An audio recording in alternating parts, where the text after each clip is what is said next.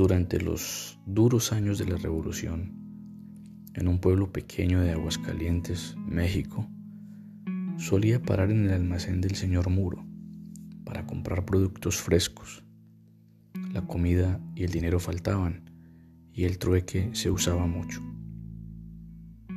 Un día en particular, el señor Muro me estaba empaquetando unas papas.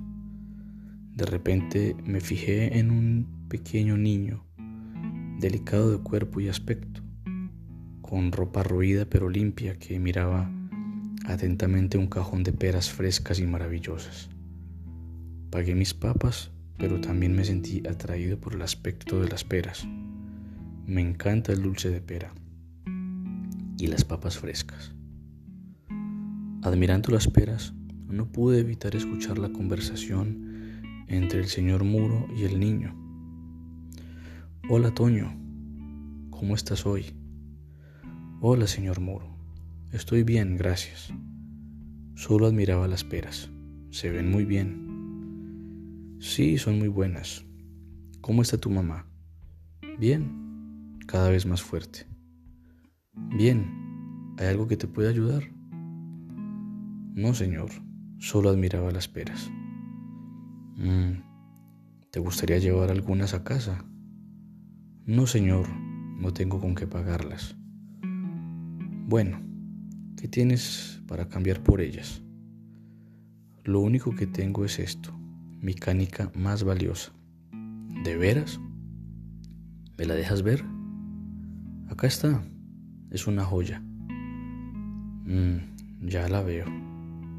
El único problema es que esta es azul y a mí me gustan las rojas. ¿Tienes alguna como esta, pero roja en casa? No exactamente, pero casi. Hagamos una cosa. Llévate esta bolsa de peras a casa y la próxima vez que vengas, muéstrame la canica roja que tienes. Claro, gracias, señor Muro.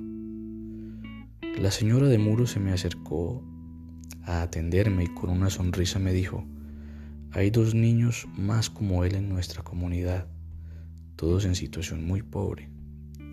A Salvador le encanta hacer trueque con ellos por peras, manzanas, tomates o lo que sea. Cuando vuelven con las canicas rojas, siempre lo hacen. Él decide que en realidad no le gusta tanto el rojo y los manda a casa con otra bolsa de mercadería y la promesa de traer una canica color naranja o verde tal vez. Me fui del negocio sonriendo e impresionado con este hombre. Un tiempo después me mudé a Guadalajara, pero nunca me olvidé de este hombre, los niños y los trueques entre ellos. Varios años pasaron, cada uno más rápidamente que el anterior. Recientemente tuve la oportunidad de visitar unos amigos en esa comunidad en Aguascalientes. Mientras estuve allí, me enteré que el señor Muro había muerto. Esa noche sería su velorio, y sabiendo que mis amigos querían ir, acepté acompañarlos.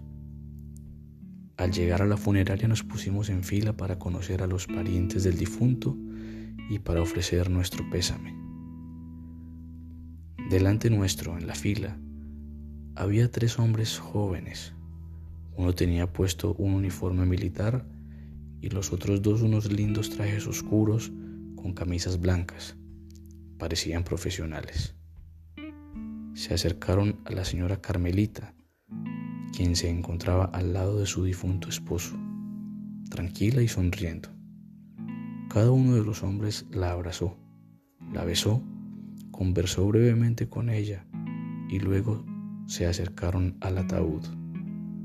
Los ojos cafés llenos de lágrimas de la señora Carmelita los siguió uno por uno, mientras cada uno tocaba con su mano cálida la mano fría dentro del ataúd. Cada uno se retiró de la funeraria limpiándose los ojos. Llegó nuestro turno y al acercarme a la señora de Muro, le dije quién era y le recordé lo que me había contado años atrás sobre las canicas. Con los ojos brillando, me tomó de la mano y me condujo al ataúd Esos tres jóvenes que se acaban de ir son los tres chicos de los cuales te hablé. Me acaban de decir cuánto agradecían los trueques de Salvador. Nunca hemos tenido riqueza, me confió, pero ahora Salvador se consideraría el hombre más rico del mundo. Con una ternura amorosa levantó los dedos sin vida de su esposo.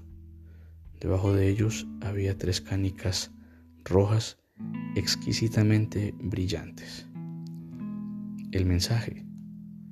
No seremos recordados por nuestras palabras, sino por nuestras acciones. Toma un minuto encontrar a una persona especial, una hora para apreciarla, un día para amarla, pero una vida entera para olvidarla.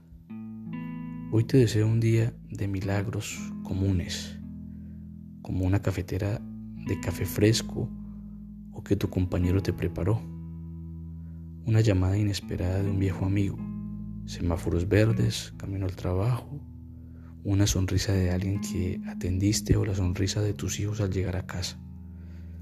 Te deseo un día de cosas pequeñas de las cuales estarás agradecido la fila más rápida en el supermercado, encontrar tus llaves justo donde buscas, el tierno abrazo de un niño solo porque eres su papá o abuelo. Te deseo un día de felicidad y perfección, pequeños trozos de perfección que te hagan sentir que Dios te está sonriendo, sosteniéndote tan tiernamente porque eres alguien especial y único.